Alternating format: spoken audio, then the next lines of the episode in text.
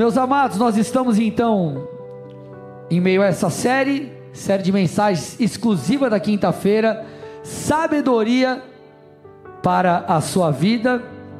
Nós, essa já é, se eu não me engano, 19 18 mensagem da série, não sei, tem muitas outras mensagens. Se talvez você é novo na igreja, eu te encorajo a dar um pulo lá no meu Insta, o André Silva. Tem um link na bio lá, você pode acessar o YouTube, diversas plataformas, tem as ministrações lá.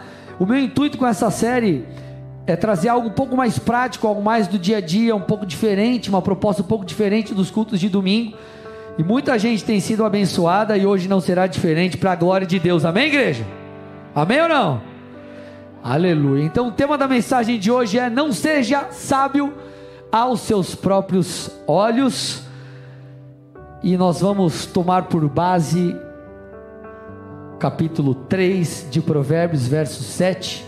Esse texto é um texto, na verdade, é um capítulo que ele trata, é como um, um homem mais velho, um homem mais experimentado, trazendo conselhos aos mais jovens, aos mais moços. Então você vê nesse capítulo aqui, 3 de Provérbios, você vê como máximas de sabedoria ditas por aqueles que são mais abastados. Põe para mim aí Provérbios 3, versículo 7.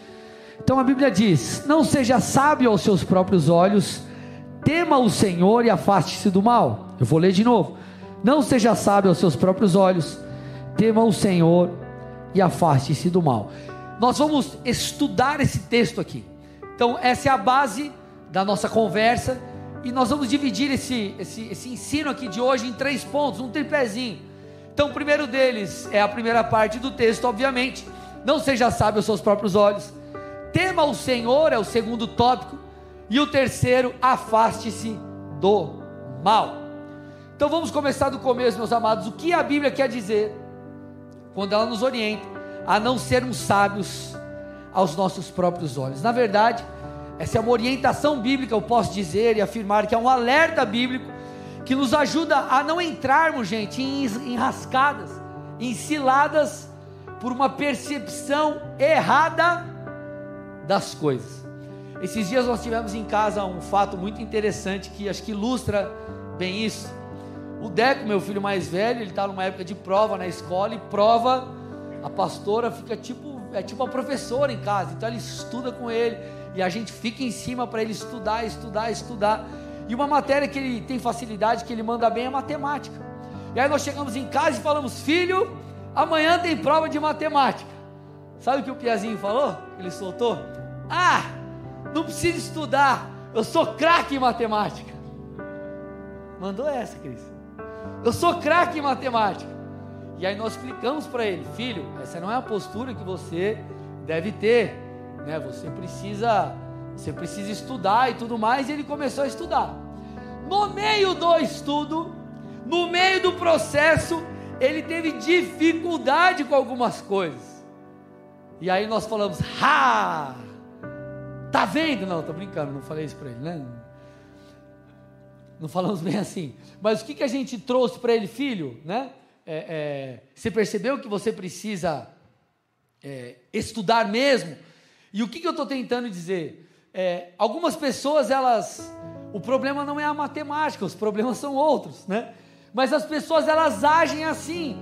Elas agem como alguém que se acha sábio em coisas que ela não é sábia.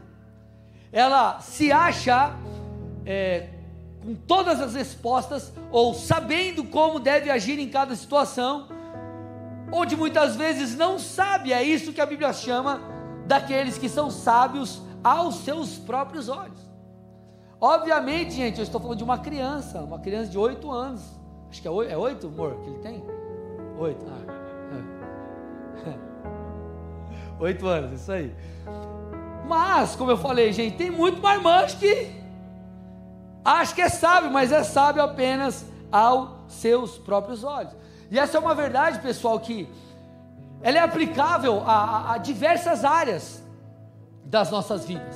Por exemplo, se você parar para estudar e ver o número de pessoas ou o número de empresas que quebram de início nos seus aí primeiros anos, é, e, muitas vezes as, as, empresas elas quebram no início não é porque o cara não tem um ímpeto, não é porque ele não tem coragem, não é porque ele não tem a gana, não tem o gás, e não é porque muitas vezes a pessoa ela não sabe fazer um serviço de qualidade ou, ou, ou, ou produzir, criar um produto bacana, não é isso. É porque às vezes a pessoa ela não se planeja, ela não se prepara para trazer investimentos, então falta aquilo que está por detrás da coisa. Então a pessoa simplesmente acha que ela vai montar um negócio, vai fazer um, uma, uma, uma, uma página no Facebook, um, enfim, um Instagram e vai, amanhã vai começar a pingar cliente. Por quê? Porque se abrir o CNPJ, abriu o CNPJ, lá, tuf, já começa trrr, as notificações do celular. Pix, pix, pix, pix, pix, pix. Oh, glória, aleluia. Os irmãos, amém, isso aí. E salvo no seu caso apenas, né? Você vai falar, amém, pastor. Salvo no seu caso que é assim. Cadê o amém, gente? Amém, receba. Na vida dos outros, não funciona normalmente. Assim, o que, eu estou tentando dizer? Muitas vezes, gente, nós achamos que a sabedoria, entre aspas, que nós temos, ela é a sabedoria necessária ela é, é, as informações necessárias, elas são o aparato por detrás necessário, e na verdade não são, por isso que as coisas não acontecem.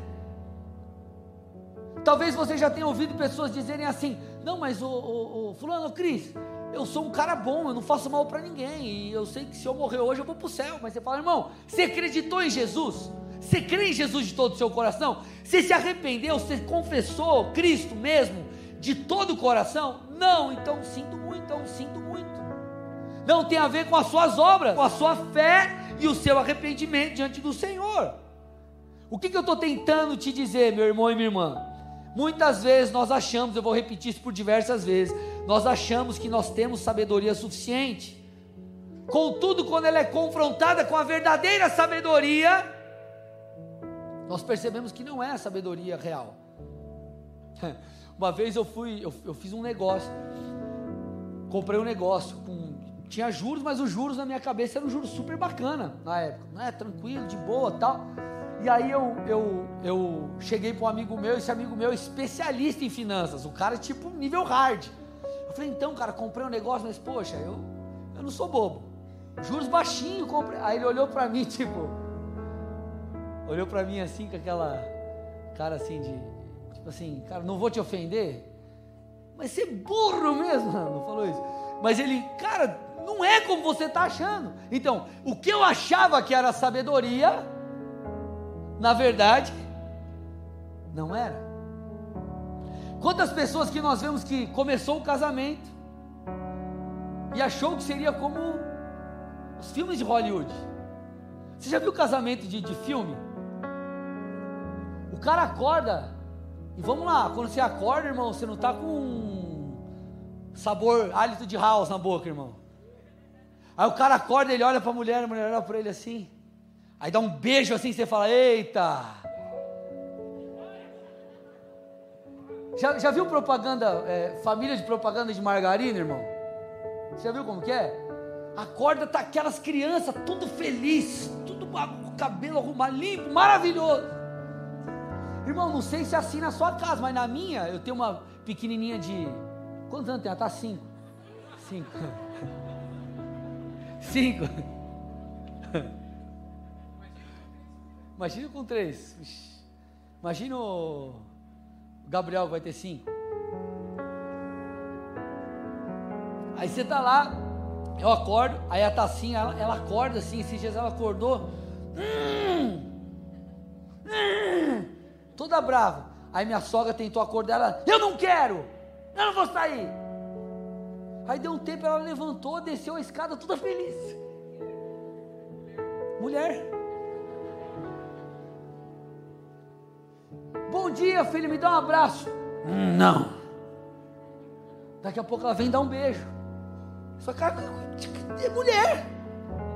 Então não sei se na sua casa é como a propaganda de margarina, mas irmão, normalmente não é. E às vezes, por que, que, que as pessoas se frustram no casamento? Eu estou aqui brincando um pouco com vocês, mas é uma verdade, pessoas se frustram porque elas fazem um desenho e elas criam uma expectativa que é irreal e acham que nunca vai ter problemas. Mas ela eu achava que era assim. E, enfim, é uma sabedoria entre aspas, não é a verdadeira sabedoria. Nós não podemos ser sábios aos nossos próprios olhos, senão nós vamos tomar atitudes acreditando que elas são suficientes para que possamos é, é, avançar, e na verdade não são. Então a pergunta que você precisa fazer a si mesmo é: onde está a sabedoria que eu preciso para resolver esse problema? Onde está a sabedoria que eu preciso para lidar com tal coisa? Onde está a sabedoria necessária para cada área da minha vida? E assim nós devemos ir atrás, porque, meus amados, é, é, é é, olha, olha o que a palavra de Deus diz, Colossenses 3,16. Que a palavra de Cristo habite ricamente em vocês, instruam e aconselhem-se mutuamente em toda sabedoria, louvando a Deus com salmos, hinos e cânticos espirituais, com gratidão no coração. Meus amados, a Bíblia diz que na multidão de conselhos há sabedoria. Existem algumas coisas, algumas decisões, por exemplo, que eu preciso tomar, e obviamente não decisões morais, porque Existem aquelas pessoas que chegam e falam assim: ó, deixa eu procurar meu líder, que deixa eu ver o que ele vai falar, se ele vai aprovar o que eu estou fazendo ou não, que é uma parada errada. Aí o líder vai lá e confronta ele: não, deixa eu procurar o outro líder, deixa eu procurar o outro pastor, deixa eu procurar outra igreja. Aí, irmão, irmão, aí não vale. A Bíblia, por si questões morais, vai lá, tá lá a situação. É simples você resolver. Mas existem outras situações, às vezes você precisa tomar uma decisão familiar, uma decisão, sei lá, no seu negócio, uma decisão na sua carreira, ou uma decisão, alguma coisa ministerial, mas que, que vai envolver uma sabedoria que você precisa buscar. Então você busca conselhos. Eu tenho amigos, eu tenho um pastor que me aconselham e me direcionam pra, para quê? Para que eu tenha acesso à sabedoria necessária. Eu não posso ser sábio aos meus próprios olhos. Isso é orgulho. Então olha o que o texto está dizendo: instruam e aconselhem-se mutuamente. Esse texto ele conclama a mim e a você a procurarmos pessoas mais sábias, pessoas que já passaram por processos que nós passamos, para que elas possam nos ajudar. Por que, que depois de um culto, é, muitas vezes vocês vêm conversar com a gente, marcam aconselhamento aqui durante a semana para conversar comigo, com os pastores ou com o seu líder? Para quê? Para que você busque ajuda e sabedoria na área que você precisa. Isso é questão de humildade. Na verdade, gente, um dos princípios principais, assim, ou melhor dizendo, um dos princípios mais claros nas Escrituras é o princípio da humildade. Olha o que Provérbios 15, 33 diz, por exemplo: O temor do Senhor é instrução na sabedoria, e a humildade precede a honra. Aquele que é sábio aos seus próprios olhos, não é que ele muitas vezes não tem acesso à sabedoria ou a pessoas que possam ajudá-lo, ou às escrituras, enfim, mas ele é orgulhoso, ele não tem humildade o suficiente para confrontar muitas vezes aquela sabedoria que ele acha que tem, mas na verdade não tem. Mateus 5,5: Bem-aventurados os humildes, pois eles receberão a terra por herança. Lucas 14, 11: Porque todo o que se exalta será humilhado, e o que se humilha será exaltado. Quando eu tenho alguma situação, por exemplo, na igreja, que eu preciso às vezes é uma situação um pouco mais complicada, eu levo para o meu, já levei situação do meu pastor, pastor, me ajuda aqui. Né? Eu nunca passei por uma situação, uma situação assim, você pode me ajudar? E dessa forma eu alcanço sabedoria. Agora, o contraste é feito, é, ou melhor, do outro lado nós temos a soberba. E a soberba, ela impede que eu e você tenhamos acesso ao favor de Deus, à sabedoria necessária para que a gente possa construir. O escritor de Provérbios diz: a sabedoria constrói. Se você tem sabedoria, você constrói, constrói seu casamento, constrói, constrói a sua empresa, constrói seu ministério. Se te falta sabedoria, obviamente você vai ter dificuldade com isso. Olha, olha, olha esse contraste que nós estamos falando aqui. Provérbios 29, 23.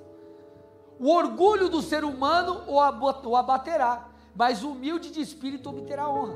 Nós já lemos um outro texto aqui de Provérbios que fala sobre a honra que vem sobre o humilde. E olha esse aqui, ó. O orgulho vai nos abater. Então, irmãos, nós não podemos ser sábios pelos nossos próprios olhos. Nós precisamos ter humildade o suficiente para buscar ajuda, para procurar instrução, para a, termos auxílio de pessoas sábias, pessoas que já passaram por aquilo.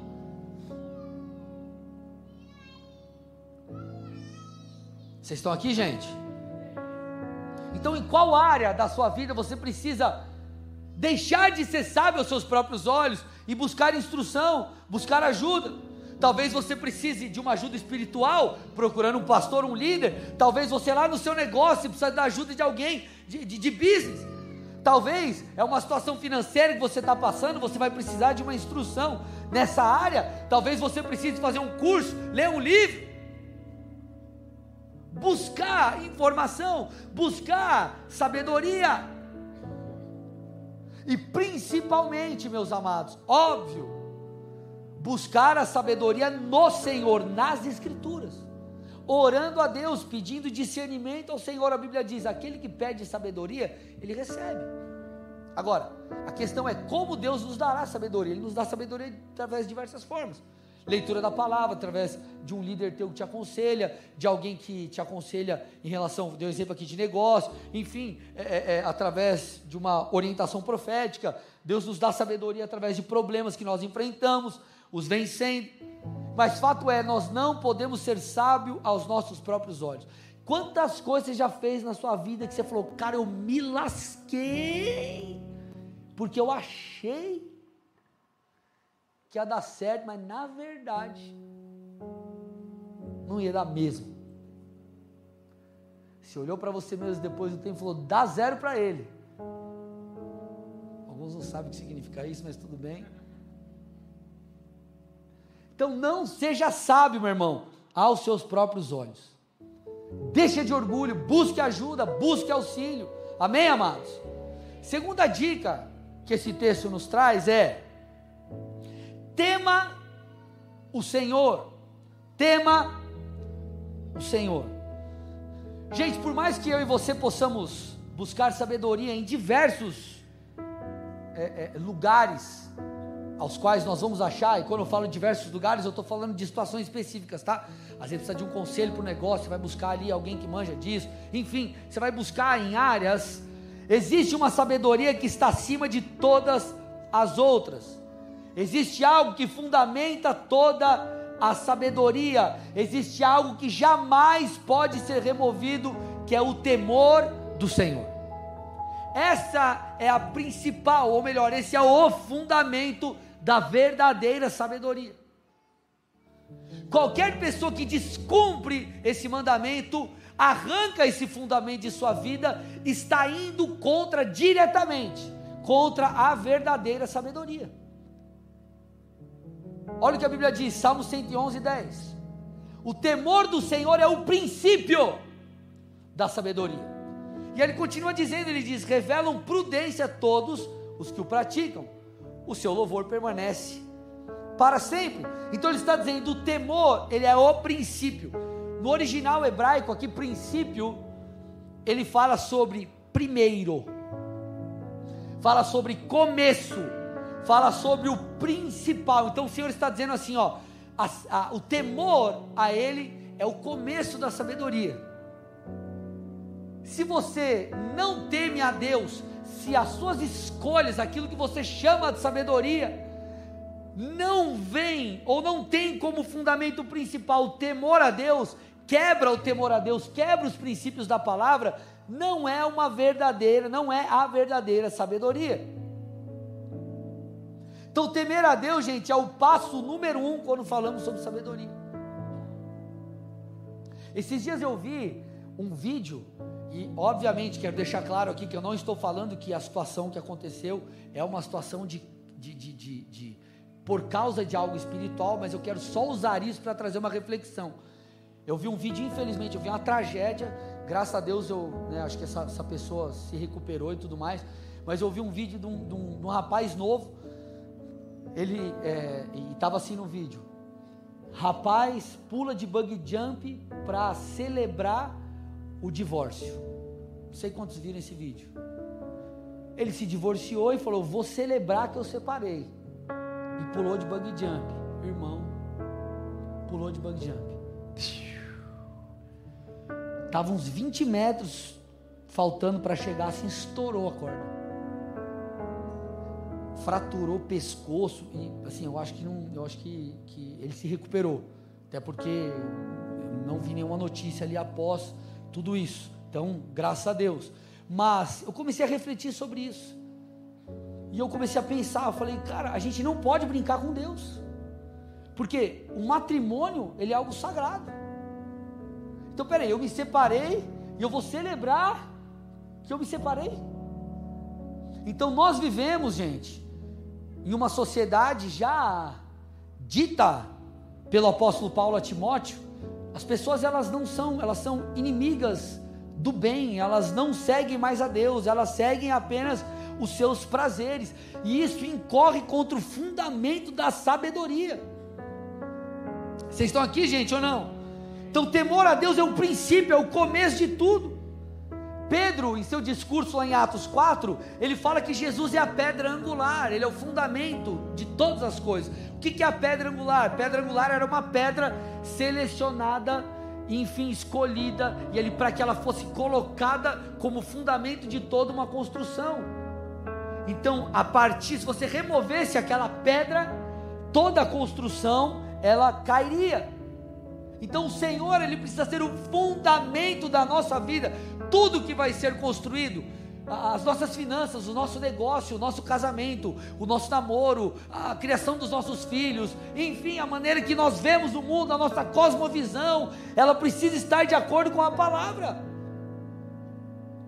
Então Jesus ele precisa ser o ponto de partida das nossas vidas. Tudo aquilo que fere a palavra de Deus, e é chamado de sabedoria, na verdade não é a verdadeira sabedoria.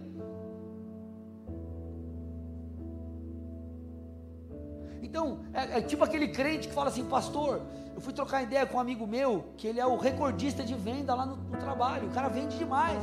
E o cara chegou e falou assim para mim, pastor, é, é, é, falou que eu não vendia, porque na verdade eu, eu, eu, eu precisava de uma técnica diferente. Mas que técnica é essa, irmão? Ah, pastor, é, é mentir. A técnica, né? Qual que é a técnica? Técnica é mentir. Irmão, você sabe que a Bíblia fala sobre mentira? Colossenses 3, 9 e 10. Não mintam uns aos outros, uma vez que vocês se despiram da velha natureza com as suas práticas e se revestiram da nova natureza que se renova para o pleno conhecimento. Então ele está dizendo: ó, tu que é crente, não minta, isso é pecado, isso fere a Deus. Você é uma nova criatura, você precisa se revestir da, da, da, com essas novas práticas e deixar de lado aquilo que é do seu passado. Deixa eu te falar uma coisa aqui, irmão. Nem tudo que dá certo é certo. Deixa eu repetir. Nem tudo que dá certo é certo. Ah, pastor, mas se eu não mentir, eu não vou vender. Duas perguntas eu te faço. Primeira, primeira delas, você depende de quem? De Deus ou da sua sabedoria fake? Segunda coisa, o que você está construindo é algo que vai suportar a, a, a, os ventos fortes ou não? Então, lembre-se que esse capítulo de Provérbios, ele é um capítulo de alguém mais velho, mais sábio, experimentado, falando aos mais jovens, falando como que aos mais moços e dizendo: "Ei, tema a Deus. É como alguém que já passou, já viu muita água passar debaixo da ponte, irmão, e sabe onde as escolhas nos levarão, porque a Bíblia ela é clara, de Deus não se zomba. O que nós plantarmos, nós colheremos. O que, que eu estou tentando te dizer? A Bíblia diz que Deus ele é justo. E o tipo da semente plantada apontará para o fruto que você vai receber. Então, logo, nós precisamos fazer uma boa semeadura. Agora, eu e você, meus amados, nós precisamos preferir. Agora eu vou te levar uma reflexão aqui, tá? Ainda que você não venda, agradar a Deus acima de tudo. Porque senão, meus amados, nós vamos viver um evangelho do me dá, me dá, me dá, um evangelho Deus me abençoa e o resto não importa. Um evangelho que é como uma chave que abre a porta que eu preciso, como uma é, algo da sorte, enfim, e não é isso. Olha o que a Bíblia diz, Mateus 6, 19 e 20: Não acumulem tesouros sobre a terra, onde a traça e a ferrugem corroem, e onde ladrões escavam e roubam mas ajuntem tesouros do céu, onde as taças e a ferrugem não corroem, e onde os ladrões não escavam nem roubam. Obviamente, Jesus ele não está condenando as riquezas, ou, ou, ou, ou você prosperar. O que ele está dizendo aqui é: existem coisas que vão além das suas finanças, além daquilo que é terreno. Aponte os seus olhos, coloque os seus olhos naquilo que é eterno. E quando nós obedecemos a Deus, adoramos a Deus, seguimos os padrões bíblicos, nós então ajuntamos tesouros do céu, porque irmão, deixa eu te falar uma coisa: tudo isso aqui vai ficar. E na verdade, o nosso galardão no céu, a nossa recompensa, ela tem a ver com as escolhas que nós fizemos aqui. Agora, basta nós sermos inteligentes, inteligentes fizermos uma conta. Quantos anos nós vamos viver aqui? 70, 80, 100. Alguns mais crentes dirão 120. Né? Enfim, agora, o que é a eternidade comparada a 100 anos nessa terra? Logo, por isso que Paulo diz: as leves e momentâneas tribulações que eu passo aqui produzirão para mim um eterno peso de glória que vale muito mais a pena do que aquilo que eu posso ter aqui. Lucas 12, 15: Tenham cuidado e não se deixem dominar por qualquer tipo de avareza, porque a vida de um homem ou a vida de uma pessoa não consiste na abundância dos bens que ela tem. Então o que vale mais a pena? Você ferir a Deus e ter coisas, ou você obedecer a Deus e não tê-las. Agora, entenda, eu não estou dizendo que por obedecer a Deus você não terá coisas, não é isso. Muito pelo contrário, é, bem-aventurado é aquele que obedece a Deus, por quê? Porque você terá o favor do dono do ouro e da prata, ele vai estar jogando do seu lado, você vai estar plantando. Vocês estão entendendo o que eu estou tentando dizer aqui, gente? Sim ou não? Mateus 4, 3 e 4. Então o tentador, aproximando-se, disse a Jesus: Se você é o filho de Deus, mande que estas pedras se transformem em pães. Jesus, porém, respondeu: Está escrito: O ser humano não viverá só de pão, mas de toda palavra que procede da boca do Senhor. Então Jesus está dizendo, por mais que eu tivesse uma necessidade física, porque aqui Jesus ele estava em jejum, ok? Ele estava 40 dias em jejum e ele estava com fome. Então Satanás chega e fala: Ó, oh, ei Jesus, faça isso que eu vou te dar pão, eu vou te dar um sustento. Então Jesus, quando ele responde isso, que o homem não vai viver só de pão ou do sustento físico, mas de toda palavra que procede de Deus, ele está dizendo: existe algo que está acima de todo o meu sustento físico. Existe algo que me nutre espiritualmente, e isso demanda ou isso advém da minha obediência a Deus. Então o que eu estou tentando te dizer, gente? Toda sabedoria terrena, para mim e para você, ela precisa estar atrelada à sabedoria celestial. Não há sabedoria longe do temor a Deus. Não existe sabedoria que possa ferir a palavra de Deus, porque se feri-la, não é verdadeira sabedoria, é uma sabedoria falsa. Vocês estão aqui ou não?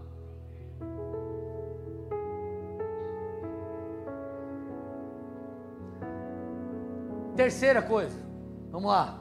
Essa é muito prática, mas muito bacana. Afasta-te do mal. Não seja sábio aos seus próprios olhos. Tema o Senhor e afasta-te do mal. Ou aparta-te, apartai-vos do mal, outras versões dizem. Essa palavra no original, afasta-te, aparta-te, enfim, ela fala sobre algumas coisas. Então, por exemplo, ela fala sobre desviar-se do rumo. É alguém que está indo para um lugar e ela desvia, ela sai daquele caminho. Fala sobre partir, tipo, vazar, sai fora. Fala sobre afastar-se da rota fala sobre causar afastamento, intencionalmente se afastar. Então, o que esse texto está dizendo é, de maneira intencional, de maneira deliberada, escolha se afastar de tudo aquilo que é mal. Então, escute, escute com atenção. O que o Senhor está dizendo é: quando você observar algo que é mal, se afaste, saia desse caminho. Eu lembro de uma de um colega meu jogava bola comigo muitos anos atrás. Ele me contou um fato. Ele estava com uma galera do bairro, galera barra pesada que ele conhecia e tal, enfim, às vezes estava com os caras lá, estava na rua. E apareceu um brother dele lá com uma moto. A moto deu, a moto do cara aqui. Ele foi dar um rolê na moto. Polícia parou a moto. Quem foi preso? O dono da moto ou esse cara aí? Esse cara. Por quê? Porque ele estava na moto. Esse é um típico exemplo de alguém que não se afastou do mal. O cara se envolveu além do que deveria com pessoas que ele sabia que não deveria se envolver. Ai, pastor, mas eu não preciso ser luz. Meu irmão, uma coisa é ser luz, outra coisa é se envolver com o mal, é totalmente diferente.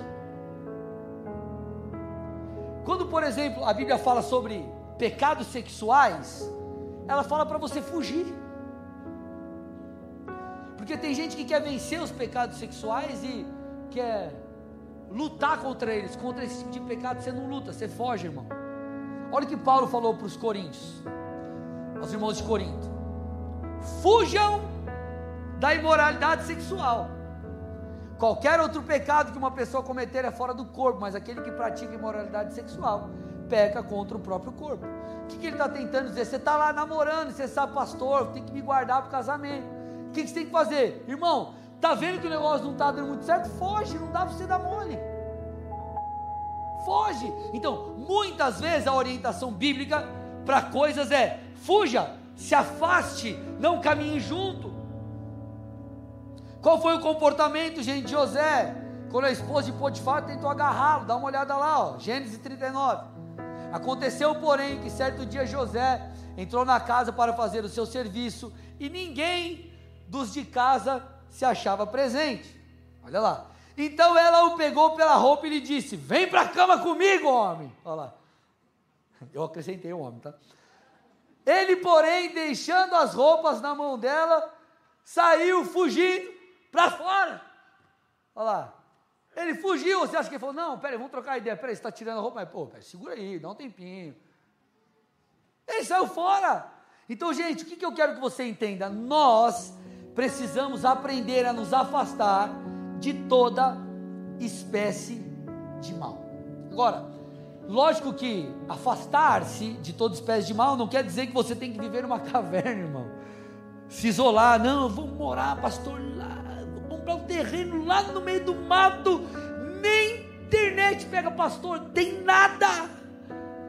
Vou plantar os negocinhos, vou criar uns porquinhos, umas galinhas, uma vaquinha para tomar um leitinho de manhã, para não correr o risco de pecar, irmão, não é isso. Então você virar monge, irmão. Só que, como eu disse e repito, nós precisamos aprender a diferença entre ser luz e se envolver com o mal. Por exemplo, eu, quando era bancário, eu caminhava com a galera, eu, eu agia como um crente, eu, enfim, eu era luz ali.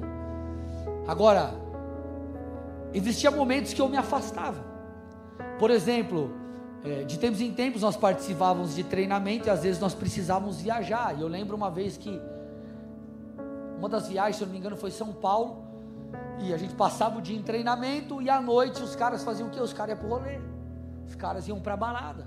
Ia pro barzinho, e você via cara casado, treinar mulher.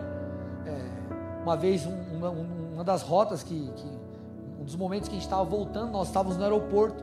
E só a galera do banco, assim, esperando para pegar o voo. E o. E a galera falando assim, um, um papo assim, que eu falei, misericórdia, só não saio daqui porque se eu sair, Como que eu vou embora? Então, eu fiquei ali. Mas você, irmão, você tem o Espírito Santo, você sabe, você tem a palavra, você sabe qual é o momento de se afastar, você sabe quando você tem que, enfim, o que é ser luz e o que é deixar se contaminar ou estar em um ambiente que vai te fazer mal. Não, pastor, mas eu vou ser luz, não, eu vou para balada, vou para balada, pastor. Vou lá, vou estar no rolê, tuxi, tuxi, tuxi, ou pagodinho. Não sei se vocês sabem, mas o Endre, o Endre é do pandeiro, gente. Converteu? Só o padeiro gosta. Padeiro não, pandeiro, né? Padeiro.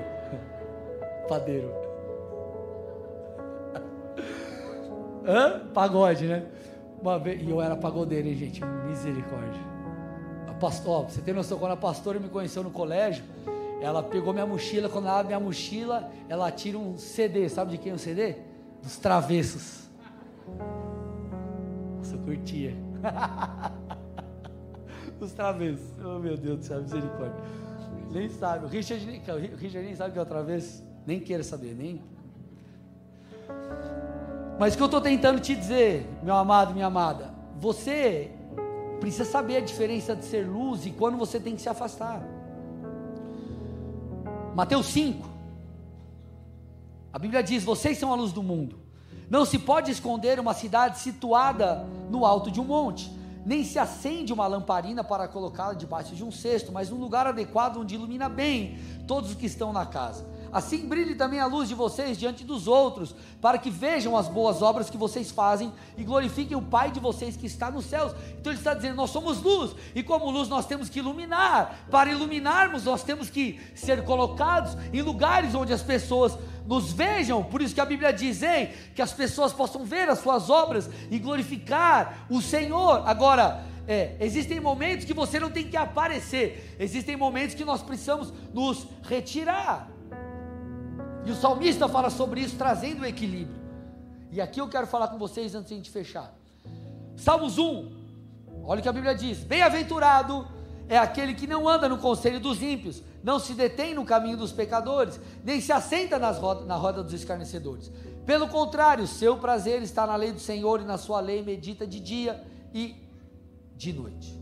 Então, meus amados, esse texto ele traz de uma maneira muito clara e muito prática como nós devemos nos comportar, e ele fala sobre não andarmos nos conselhos dos ímpios, não nos determos em seus caminhos e não nos assentarmos em suas rodas.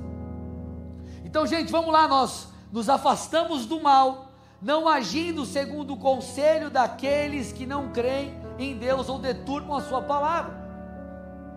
Então, você não vai andar no conselho se você está passando por uma situação difícil no casamento, talvez está pensando em se divorciar, fala, preciso de ajuda. Você não vai buscar o conselho daquela sua amiga que já separou nove vezes.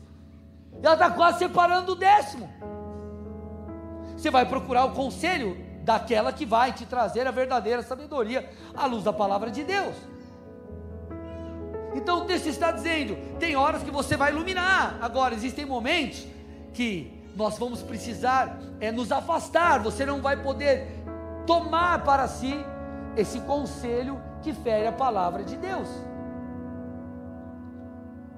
Por isso que nós precisamos conhecer as escrituras, gente, para que nós não venhamos dar bola fora e ferir a palavra, ferir o Senhor, desagradar a Deus. Esse dia eu vi, esses dias eu vi um. Posso falar uma coisa aqui para vocês? Sim ou não? Esses dias eu vi um cara falando assim, um cara bambambam bam, bam, internet, assim, não é pastor, nada, mas crente, crente. Ah, um dia eu cheguei e perguntei para Deus, estava passando uma situação aqui, eu falei, Deus, eu não vou dar meu dízimo por um tempo, tudo bem? Aí falou que Deus falou assim para ele, não, tudo bem. E aí passou, ele ficou um tempo, beleza. Antes de você me julgar e achar que eu estou falando como um pastor, porque o pastor quer dinheiro para a igreja, não, não é nada disso. O que a Bíblia diz, palavra, os dízimos são do Senhor. Em Malaquias 3 a Bíblia diz assim: ó, faça uma aliança comigo, vou abrir as janelas dos céus, vou derramar bênçãos sem medidas sobre vocês. É a promessa de Deus. E o contraste daquilo, o Senhor está dizendo: é, vocês estão me roubando. Porque ele está explicando para aquele povo, ele está dizendo: Ó, se vocês fossem fiéis a mim, eu abriria as janelas dos céus, mas vocês estão me roubando, e, ainda me perguntam: te roubam em quê? E ele diz: nos dízimos, nas ofertas. É claro nas Escrituras, os dízimos são do Senhor. Jesus, ele reafirmou que o dízimo é para esse tempo também. Agora, como que o cara pega e fala assim: Jesus, tudo bem, é a mesma coisa que o cara fala assim: Jesus, ó eu tive uma discussão com a minha mulher. O senhor me libera de separar com ela aqui? Posso separar da minha mulher? Ah, pode. Ah, Jesus, seguinte, ó, estou meio estressado. O senhor deixa eu fumar um bagulho ali? Igual, gente, eu, eu falo, mas isso já aconteceu comigo essas coisas, não do bagulho, né? Nunca fumei um bagulho. Glória a Deus. Mas eu lembro, eu, anos atrás, eu gosto, gosto muito de filme, dessas coisas. E tinha uns DVD pirata em casa. E um dia eu tenho que falar sobre isso, porque pirataria é crime, é pecado, irmão. Já fica a hashtag aqui a dica. Mas eu tinha, irmão, só faltava, ó, eu tinha boné falso, tênis falso. Irmão, só faltava perna de pau, tapa-olho e o gancho na mão. Só isso faltava para ser um pirata. E eu era, no começo da minha conversão, eu orava e falava assim: Senhor, se eu pudesse assistir esse filme pirata, Jesus, traga paz ao meu coração, sem vergonha. É, eu falo verdade, a gente fazia isso, misericórdia. Mas é você fala, pastor, que ridículo. Só que tem muita gente que faz isso em outras coisas. Ai, se eu sentir, irmão, tem coisa que está na palavra, o que está na palavra é palavra. Você acha que Jesus, ele vai te dar uma resposta diferente daquela que está na Bíblia? Então, se está diferente do que está na Bíblia, é porque não foi Jesus que falou com você. Deixa eu tomar uma água para você pensar.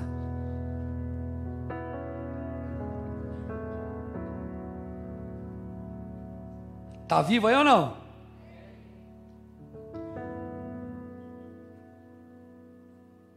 Então, meus irmãos, quando que você não tem que iluminar, mas tem que se afastar? Quando nós falamos de conselhos que ferem a palavra. O texto também fala sobre é, é, é, é é, nós nos afastamos do mal, não nos detendo no caminho dos pecadores. O que, que ele está dizendo quando afirma não se detenha no caminho dos pecadores? Deter fala sobre estar de pé, fala sobre permanecer, fala sobre resistir, sobre ficar ali. Então, meus amados, se você tem vivido fora daquilo que a sabedoria bíblica se arrepende e não permaneça ali no mesmo caminho dos pecadores. Se necessário for, se afaste dessas pessoas. Não estou dizendo que você tem que bloquear, não tem que mais falar na vida, não estou dizendo isso. Mas talvez você vai ter que, oh, beleza, daí, bom, viu no lugar, viu no mercado, você para, troca ideia. Mas você não vai mais ter que caminhar com esses caras. Vocês estão comigo ou não? Isso tem tudo a ver com o último ponto daquilo que o salmista diz. Não se assente na roda dos escarnecedores. Escarnecedores são zombadores. E quantas pessoas hoje, gente? E não pessoas, mas coisas que zombam da família tradicional, dos padrões morais, da nossa fé e de tantos outros princípios da palavra. Talvez você não esteja se assentando com pessoas, mas talvez você tenha emprestado os seus ouvidos e os seus olhos para absorver coisas que estão te levando a crer de maneira diferente.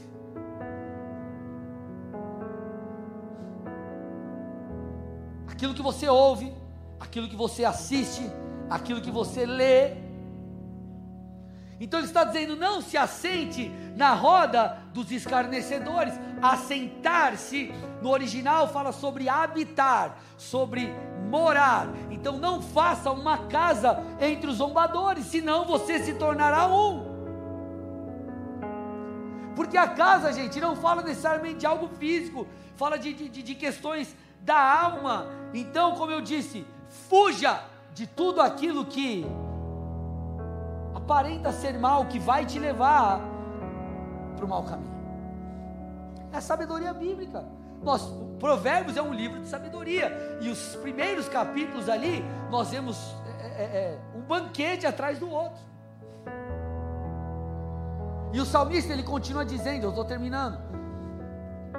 Pelo contrário, põe lá para mim, Salmos 1, verso 3, verso 2.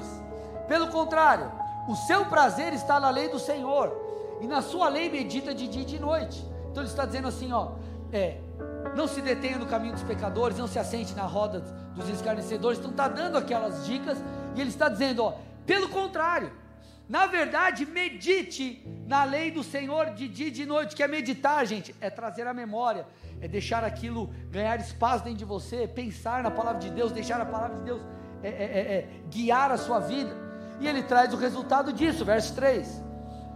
Ele é ou será como árvore plantada junto a uma corrente de águas, que no devido tempo dá o seu fruto e cuja folhagem não murcha, e tudo o que ele faz será bem sucedido.